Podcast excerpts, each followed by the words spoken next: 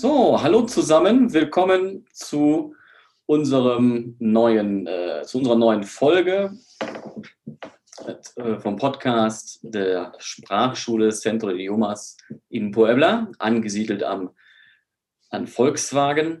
Wir haben heute einen besonderen Gast. Das ist eine Kollegin, die jetzt eigentlich einen neuen, Lebens-, einen neuen Lebensabschnitt beginnt. Frieda Korte, guten Tag, wie geht's dir? Hallo Mike, es geht gut. Super, freut mich zu hören. Heute, wie gesagt, ein besonderer Tag für dich. Ähm, du gehst in Rente, ja, du lässt äh, deine berufliche Karriere hinter dir und äh, das ist so der Anlass, äh, aus dem wir uns treffen. Vielleicht kannst du uns kurz sagen, wann war so der Anfang? Wann hast du angefangen? Was waren die Umstände? Okay, ich habe vor 35 Jahren zehn Monate bei VW angefangen. Ja, das war im Jahr 1986 im August. Fast 36 Jahre war ich da am Ball sozusagen. Mhm. Ja. An der Tafel? Ja, an der Tafel, richtig, ja. Aber ich gehe nicht für immer. Ja, ich bleibe noch. Ja. Du bleibst uns auch, uns auch noch erhalten. Ähm, 1986 für unsere jungen Zuschauer, ähm, da gab es noch kein, kein Handy, geschweige denn äh, hatte jeder einen äh, Computer auf seinem Schreibtisch zu Hause. Ja. Jetzt machen wir kurz einen Sprung ins Jahr 2020, 2021, die letzten zwei Jahre, sehr speziell der, das Homeoffice, Frieda. So kurz vorm, äh, vom verdienten Ruhestand, wie hast du das empfunden? Es war schockierend, Mike, ja. Ich war sozusagen eine erfahrene Lehrerin. Ich möchte nicht angeben, aber ich glaube, dass ich eine gute Lehrerin war. Und plötzlich. Und auch, auch bist wahrscheinlich. Ich hoffe, dass ich es noch bin, ja.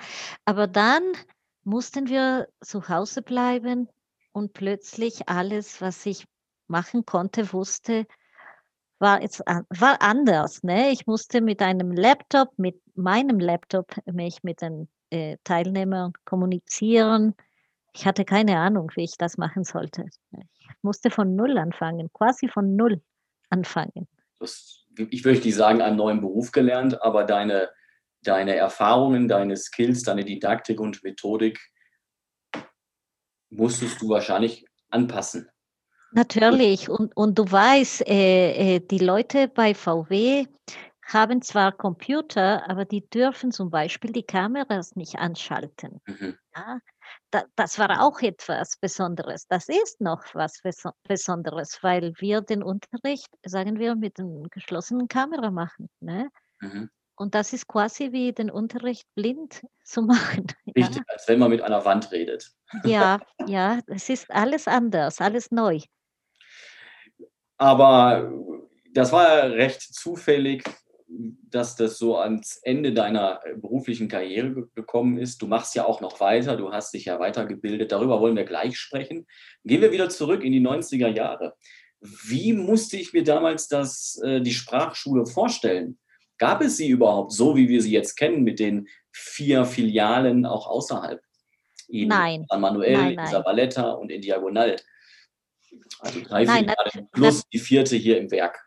Mhm. Natürlich gab es sowas nicht. Ne? Äh, seitdem äh, VW-Werk in Puebla äh, ist, gibt es natürlich Sprachunterricht, aber das war nicht für alle Leute zugänglich. Vor 36 Jahren fand der Unterricht in, in, der, in der Schule, in der auszubildenden Schule statt, da wo die Azubis im Moment sind.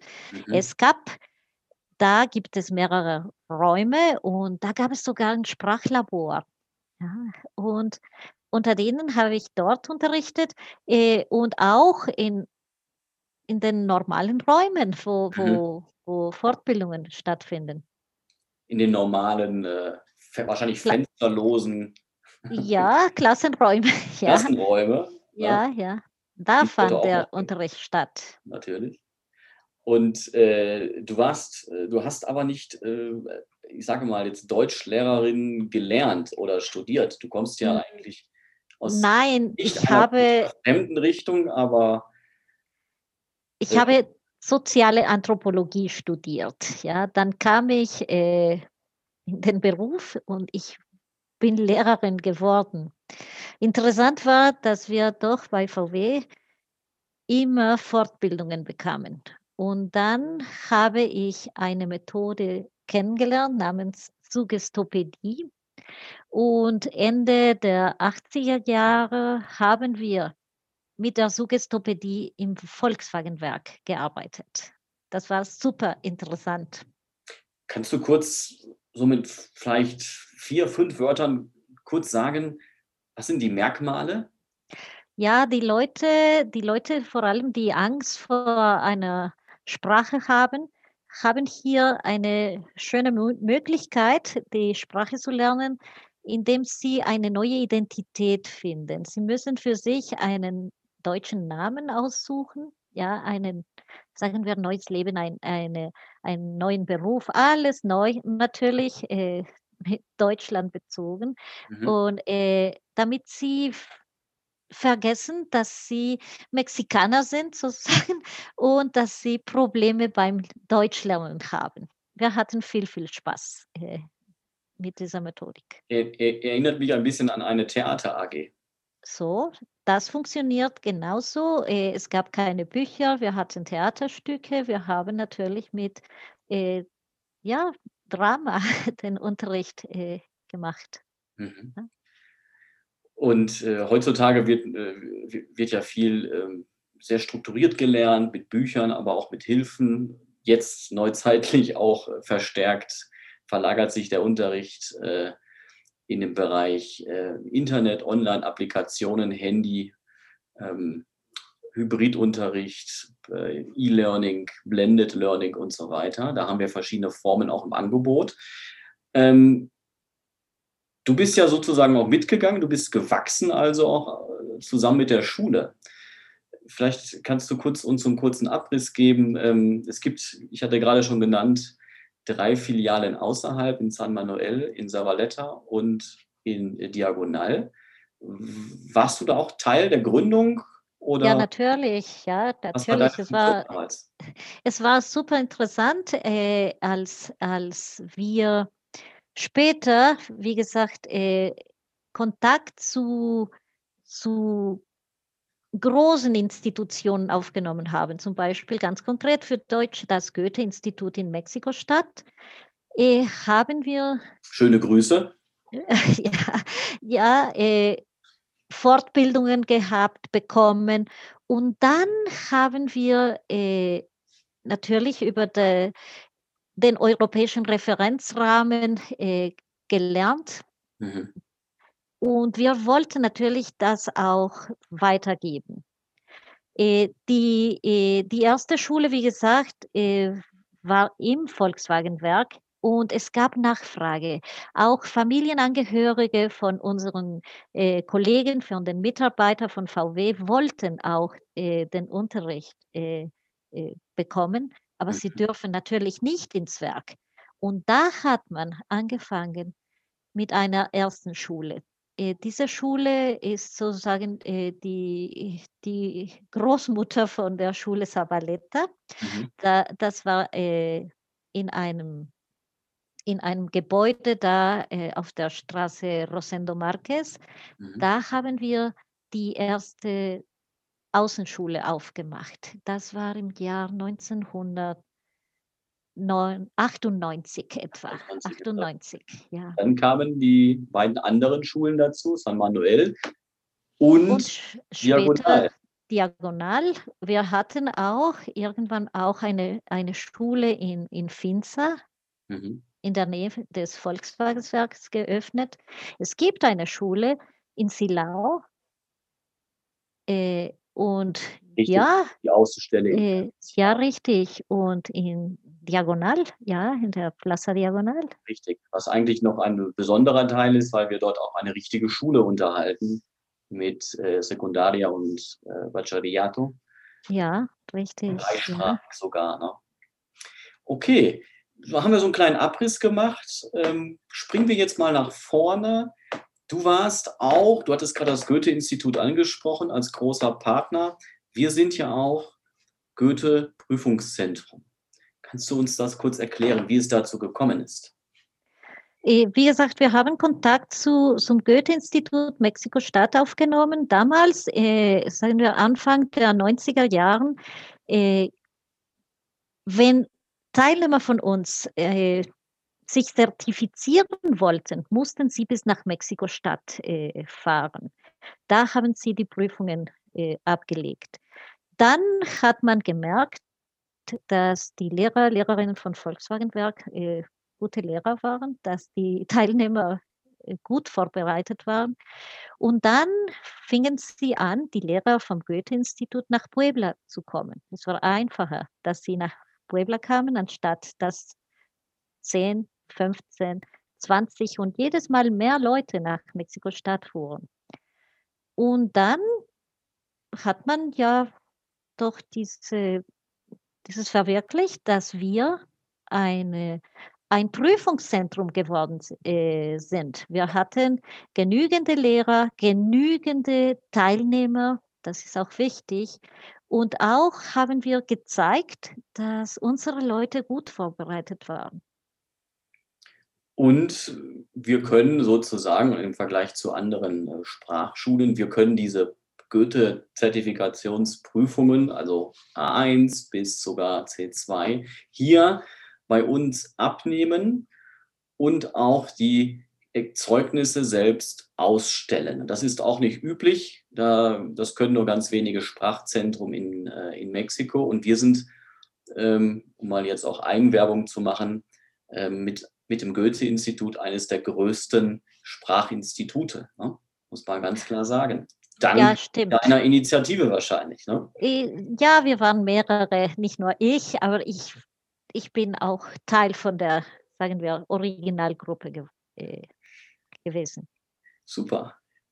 Wir werden natürlich, ähm, wir sind immer noch, wir sind immer noch Prüfungszentrum, Goethe Prüfungszentrum. Wir sind gerade auch, ähm, was das Angebot äh, betrifft, äh, bieten wir viele Kurse an über Hybrid-Learning, E-Learning, 100% digital oder teilweise auch schon wieder in Präsenz. Wir sind äh, immer noch, würde ich sagen, eines der größeren, der größeren Sprachinstitute in Mexiko. Und äh, mit dir sozusagen geht ja jetzt, will ich nicht sagen, diese Ära zu Ende. Du hinterlässt uns ja auch sozusagen ein Erbe. Was würdest du jetzt deinen Kollegen und den Schülern denn so mitgeben? Aus den Erfahrungen der letzten zwei Jahre vor allen Dingen? Man muss äh, ständig, äh, man muss ständig äh, in, sich aktualisieren. Ja, äh, man kann nicht sagen, jetzt weiß ich alles, mhm. jetzt ist äh, Schluss. Das ist die Form, wie ich arbeiten kann, wie ich lernen kann, wie ich unterrichten kann. Nie gedacht, nie. Ich habe tatsächlich nie in meinem Leben gedacht, dass ich äh, eines Tages zu Hause oder von zu Hause unterrichten würde. Ne? Wie gesagt, dass wir beide jetzt diesen Podcast machen. Zum Beispiel, äh, vor zwei Jahren, als wir nach Hause geschickt worden sind, fühlte ich mich schlecht. Äh, ich fühlte mich äh, wie äh, eingesperrt. Und jetzt, als ich vor drei Monaten zurück ins Werk musste, wollte ich es nicht mehr. Ja, dann, wie gesagt, äh, die Zeiten ändern sich. Ja. Äh, ich bin froh, dass ich äh, diese, diese Zeit gelebt, erlebt habe. Ich habe viel, viel gelernt. Und ich bin sicher, dass, dass äh, die, die, Unterrichtsformen sich äh, immer weiter, immer wieder entwickeln werden. Das denke ich auch. Wir sind mitten in der Transformation. Ne?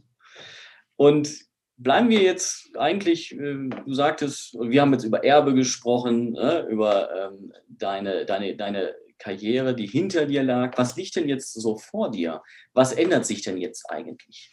Ich will nicht sagen ab der nächsten Woche, aber so in der nächsten Zeit. Dein Freizeitverhalten. Wirst du mehr reisen? Ähm, gehst du mehr aus, auch unter der Woche? Wirst du alte Freunde wieder treffen und einladen? Ähm, was hast du gemacht? Ja, das, das, das habe ich natürlich vor. äh, du weißt, wir unterrichten, wenn die, wenn die, wenn die Schüler, wenn die Teilnehmer nicht arbeiten. Ich habe alles gemacht, Mike. Ich habe am Samstag, am Sonntag, am Abend, am früh, früh um 7 Uhr am Morgen angefangen. Ich habe alles gemacht, ja. Und dann möchte ich jetzt nur vormittags ein paar Stunden arbeiten. Ja, ich möchte die, die, sagen wir, die Abend, äh, die Abende für mich haben, ja. Damit ich vielleicht auch ein bisschen mehr Sport machen kann, ja, damit ich in meinem Garten arbeiten kann, ja. Und natürlich kann ich jetzt eventuell auch ein bisschen mehr reisen. Ne? Zwei, äh, oh gut, ich habe zwei Töchter, die leben in Europa. Ich, hab, ich bin jetzt auch Großmutter geworden. Meine Enkelkinder leben in Deutschland und jetzt hoffe ich, dass ich äh, mehr Zeit habe, meine Enkelkinder, meine, meine Töchter zu besuchen. Ja? Natürlich. Das ist doch eine, eine schöne Perspektive ne, auf, auf die nächsten Jahre. Und ähm, ich habe hier auch nochmal ähm, angefügt in unserem Extramaterial eine Statistik über das Ausgehverhalten der Deutschen. Und ähm, kannst du vielleicht dazu noch etwas sagen? Da wird, ange da wird jetzt äh, zum Beispiel ein bisschen präsentiert, wohin denn die Leute gehen und wie oft sie das machen. Restaurant, Gaststätte und Kneipe wird hier genannt.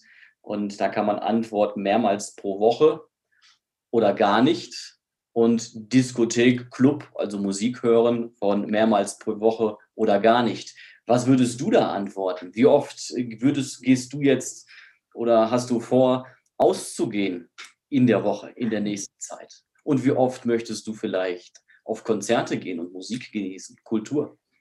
Ich hoffe, ich hoffe, dass zum Beispiel äh, ich äh, öfter ins Konzert gehen kann. Das, habe, das mache ich gerne mit meinem Mann, ins Konzerte gehen äh, ja, in den letzten Jahren sind fast alle Konzerte ja, storniert worden. Ja, es gab nicht die, diese Chance. Äh, ich hoffe, dass ich auch weiter einmal pro Woche mindestens äh, ins Restaurant gehen kann. Das kann man hier in Mexiko mehr machen als in Deutschland. Ne? Ja. Äh, und natürlich Freunde treffen, Familie treffen das, das möchte ich weitermachen. Ne? Ein bisschen mehr Sport machen, ja, das auch. Gut, das ist nicht ganz konkret ausgehen, aber das, das würde ich auch gerne machen. Das war unser Thema äh, beim vorletzten Mal. Da hatten wir auch viel über Sport und Entspannung äh, gesprochen. Aber da ging es auch primär um Leute, die noch arbeiten. Also die haben es auf jeden Fall nötig. Du kannst jetzt wirklich äh, dich regenerieren und äh, neue Ziele in Angriff nehmen. Vielen Dank, Frieda, dass du da warst an diesem prominenten Tag für uns. Und ich wünsche dir ähm, alles Gute und als Kollegen, wir sehen uns auf jeden Fall.